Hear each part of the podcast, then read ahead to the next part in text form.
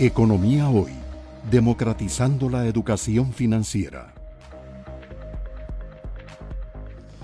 Ok, ahora me voy a referir al sistema cambiario. Quizás la pregunta económica que más se me hace a mí es, ¿qué va a pasar con el tipo cambio? De yo qué sé. Vaya, pregúntele a Rodrigo Cubero. Pregúntele al Banco Central. Porque nuestro sistema cambiario no es un sistema limpio, no es un sistema libre. No se define el tipo de cambio por las fuerzas de oferta y demanda. Es un sistema de flotación administrada, es un sistema de flotación sucia. Porque aparte de la intervención del sector privado con los oferentes privados, hay dos grandes participantes que fijan el tipo de cambio. El sector público, incluyendo gobierno central, y el Banco Central. Entonces, ¿por qué nos interesa a nosotros que las finanzas públicas no estén desbalanceadas? Porque ese gobierno entonces va a salir a captar recursos local o externamente y distorsiona el tipo de cambio. A favor o en contra de exportadores, turismo, importadores, familias, deudas en colones o en dólares. Ese es el agravante del tema. Entonces, ¿qué está pasando con el, mercado cambiario? La línea que tienen arriba, no importa el día, desde enero hasta el 7 de mayo, que es el último dato, mostraba el saldo de las reservas monetarias internacionales en el país el año pasado. Y la línea roja nos muestra el saldo de las reservas monetarias internacionales hoy. Pónganse en cualquiera de los puntos. Vamos al último el Banco Central ha perdido 1.500 millones de dólares, estabilizando el tipo de cambio o dándole dólares al sector público. ¿Quién ha dicho algo? No varía. 20%. ¿A cuánto equivale eso respecto al volumen transado en el MONEX? Más o menos el 25%. O sea que si el tipo de cambio fuera libre no sería hoy 617, 619. Si el Banco Central no hubiese perdido 1.500 millones de reservas, hoy el tipo de cambio sería 780 colones. Entonces aquí la pregunta es, ¿por qué el sector exportador y el sector turístico están subsidiando eso? ¿O por qué el sector importador o los deudores no generadores de dólares están recibiendo ese subsidio? Esa distorsión la ocasiona las finanzas públicas desbalanceadas.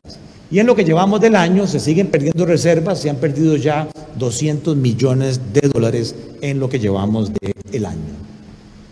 Y eso explica cómo es que el tipo de cambio arrancara en 572.9 antes de la, de la pandemia y llegara al 11 de mayo a 570. Vean que más bien en ese momento teníamos apreciación del colón, ¿verdad? El dólar era más barato. Ahora nos vamos al periodo del 2021 y vemos cómo el tipo de cambio se ha devaluado y estamos en 617. ¿Qué quiere decir eso? Que de manera interanual, si tomamos 617 contra 569, el tipo de cambio se devaluó en un año interanual 48 pesos, un 8% de devaluación. Si agarramos los eneros, enero del 20 con enero del 21, vemos que la devaluación es menos 41 colones o 7%. O sea, que la devaluación se sigue acelerando, el tipo de cambio sigue subiendo. Y en lo que llevamos del año se va devaluando 3 pesos, 0.5%, cuando en el mismo periodo del 2020 teníamos al revés, una apreciación del colón. ¿Qué quiere decir eso? Que hay un cambio estructural, que el COVID cambió las fuerzas de oferta y demanda y la tendencia del tipo cambio. De una apreciación del colón pasamos a una devaluación del colón. Ahora preguntémonos, ¿quién es el responsable de ese cambio estructural? Aquí tienen el comportamiento mes por mes del sector privado con compra-venta de dólares, ventanillas de los intermediarios. Si es positiva, quiere decir que hay exceso de compras. Los bancos le están comprando más divisas al, perdón, al público. Compran netas. Vean que todo el año 2019 tuvimos exceso de dólares en el mercado. En el 2020, vean cómo se multiplica en los primeros tres meses el exceso de dólares. Turismo y, ¿por qué no? Digámoslo, platas de origen dudoso. Prácticamente se multiplicó por tres la cantidad de dólares en Costa Rica. Viene el COVID y lo que empieza a hacer la línea roja, las barras rojas, desapareció el exceso de dólares y más bien se tuvo que venderle 34 millones al público. ¿Y qué está pasando ahora en el 2021? De nuevo aparece un superávit, incluso en abril, por encima ya del año pasado.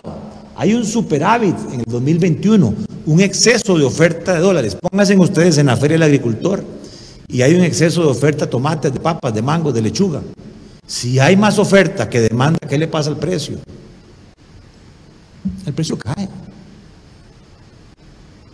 El dólar tendría que abaratarse, o al revés. El colón tendría que apreciarse. Pero yo les acabo de decir que el dólar ¿verdad? está subiendo. O sea que el colón se está devaluando. No es entonces por razones del mercado libre privado.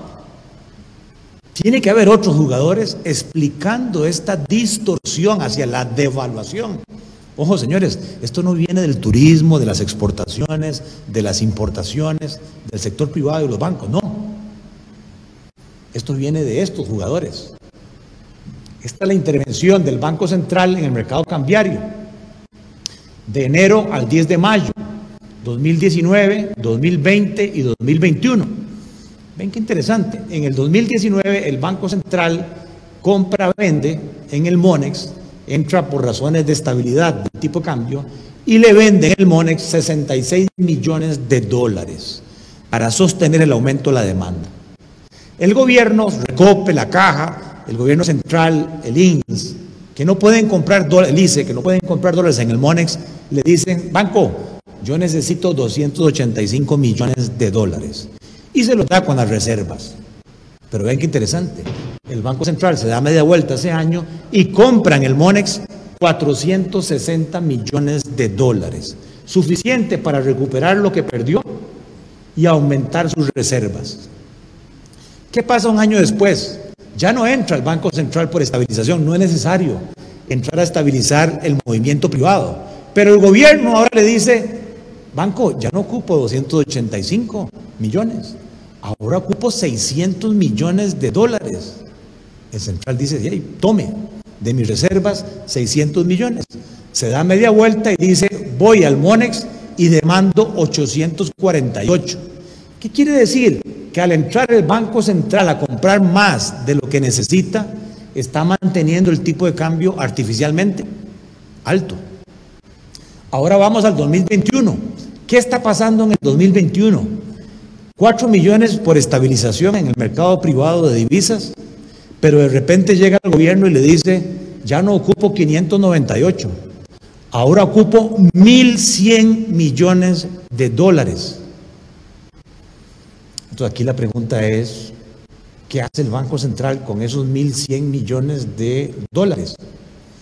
¿Va al Monex? Sí, y dice, no, pero no le puedo meter 1.100 millones, voy a comprar solo 932 y voy a perder 165 millones de dólares. ¿Qué se concluye de esto, señores?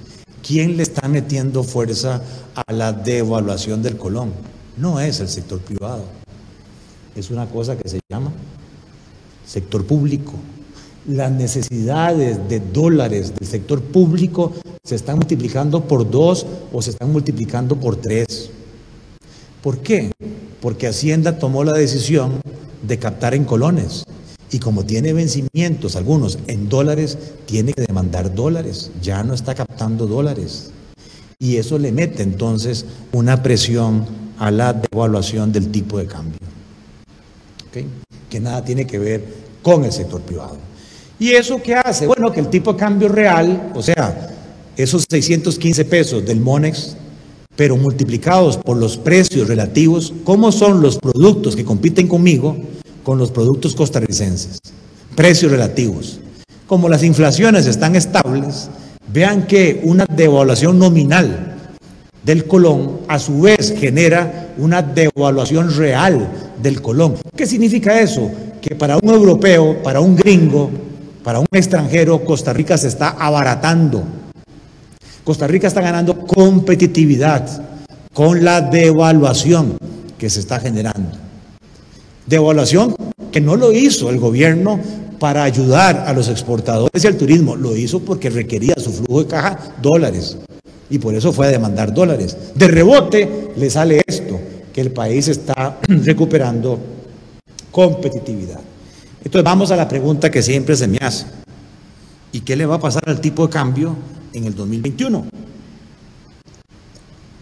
Estas cifras están actualizadas con la presentación que hizo Rodrigo Cubero la semana pasada sobre el informe de política monetaria. Banco Central está suponiendo que a propósito de la subida del precio del petróleo, a propósito de la caída del turismo que continúa cayendo, nuestro faltante de divisas en, en el intercambio de bienes y servicios se va a ver incrementado este año en 1.122 millones de dólares. Requerimos de más 1.122 millones de... ¿De dónde vamos a sacar esos dólares? Nearshoring, CINDE, COMEX, Procomer, Plan Biden, inversión extranjera directa esperada en el país, que no lo escuche Wilmer Ramos, 566 millones de dólares más van a entrar de inversión extranjera directa, que en parte compensan esta necesidad. Si nos quedáramos hasta ahí y ustedes me preguntaran qué le va a pasar al tipo de cambio, sin duda les digo se va a devaluar, se devalúa, porque hay un faltante de 600 millones de dólares que el mercado no está dando. Entonces esperen un tipo de cambio más alto. Pero de repente aparece un jugador bajo el supuesto del acuerdo con el Fondo Monetario que neto recibe fondos de apoyo presupuestario del Banco Centroamericano, Banco Mundial, Fondo Monetario de 1.300 millones de dólares.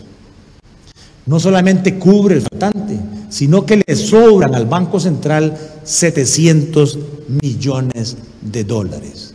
Por eso la pregunta es, ¿y qué le va a pasar al tipo de cambio? Depende del Banco Central.